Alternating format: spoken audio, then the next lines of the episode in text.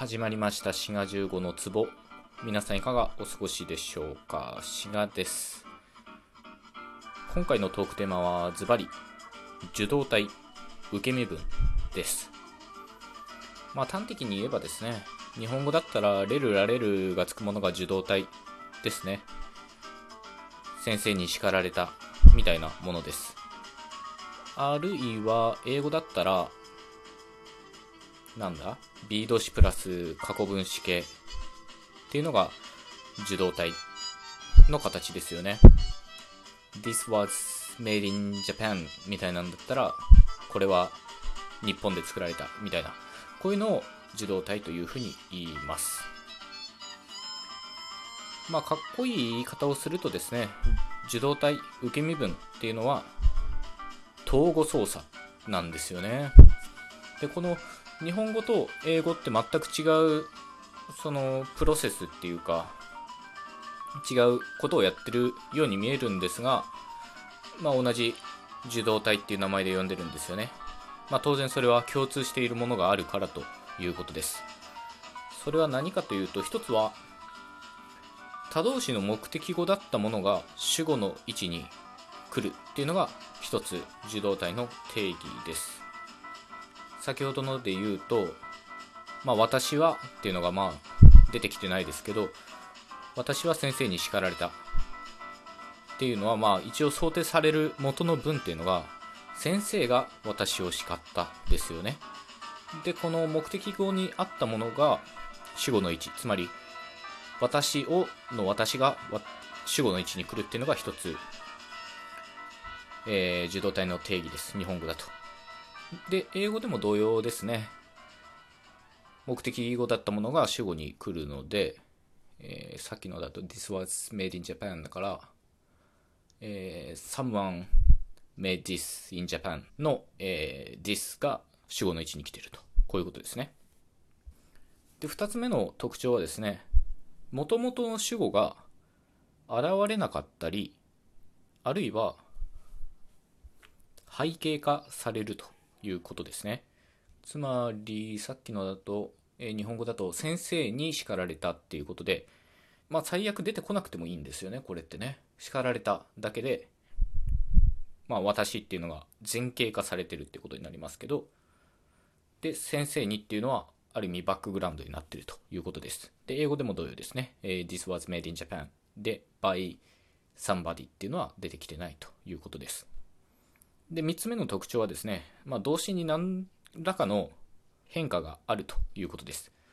日本語だったら、レル、ラレルがつくし、英語でしたら、B 動詞、プラス、動詞の形、本体の形は過去分式にならなきゃいけないっていうね、まあ、この3つの特徴があるっていうことですね。もう一回言っとくと、目的語だったものが主語になる。で、元々の主語は背景化される。動詞が何らかの形でまあ、変化すると。この3つの特徴がございます。おしまいなんですが、今回のタイトルになっているですね、雨に降られた。これは受け身分なんでしょうか何でしょうかっていうことなんですね。まあよくね、これね、英語の、なんちゅうか、高校英語の問題とかで出るんですよ。和訳の、和訳じゃねえや、英訳の問題とかで。つまりですね、雨に降られたっていうのを英語にしろっていうので、I was rained とか言えないんですよね。あるいは、子供に泣かれたっていうのも、I was cried by the baby とかね、こんなの言えないということですね。なので、これどういうことかっていうと、日本語と英語で受動体の守備範囲が違うっていうことですね。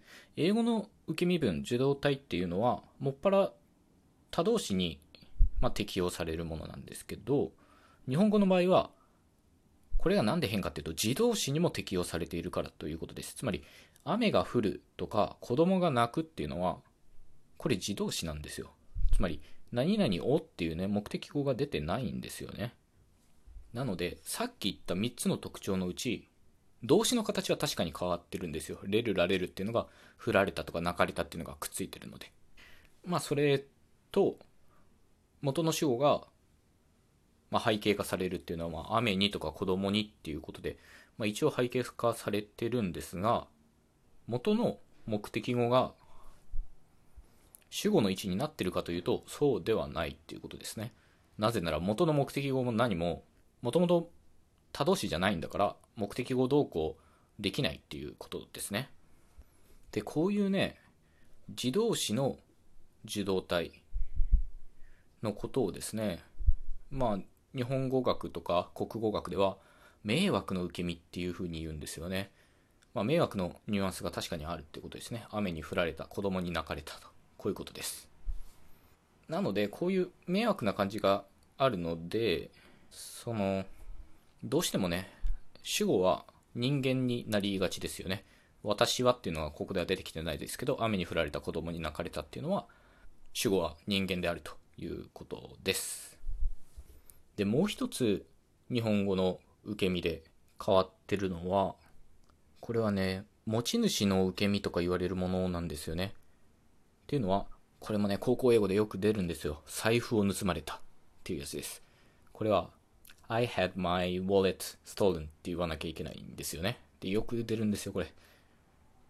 で、これも冒頭申し上げた受動体の定義に当てはめてみると、動詞の形は確かに変わってる。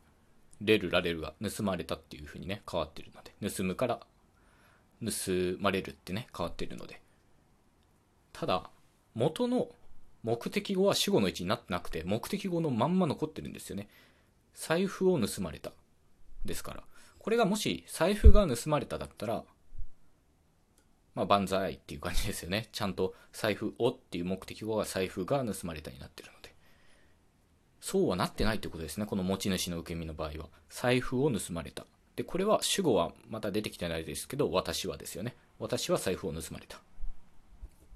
で、これが持ち主の受け身って言われてるのは当然、財布の持ち主が主語の位置に出てきて、で、元の目的語は目的語のまんま残って、で、動詞の形だけ変わってると。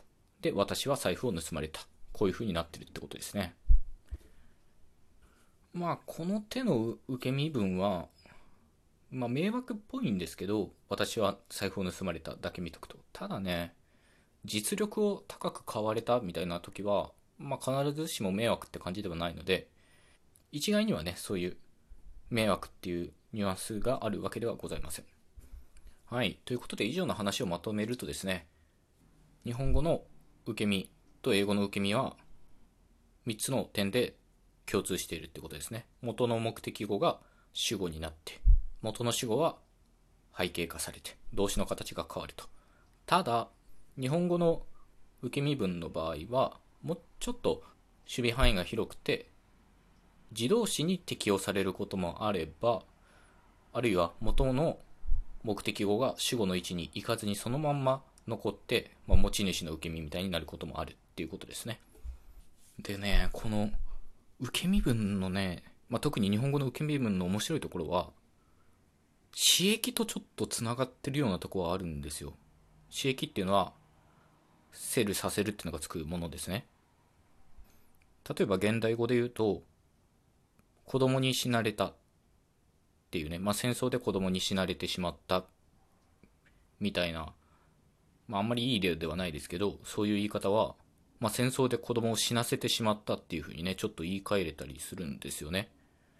あるいは古典の場合だと、平家物語とかで、撃たれてとか、矢をいられてみたいな時に、撃たせてとかね、いさせてみたいな言い方をするんですよね。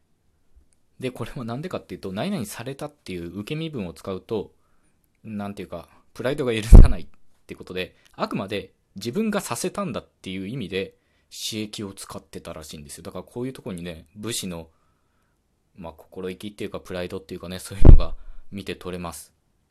まあ、このね、刺激と受動体の連続体っていうか、連続性っていうのも面白いとこだと思います。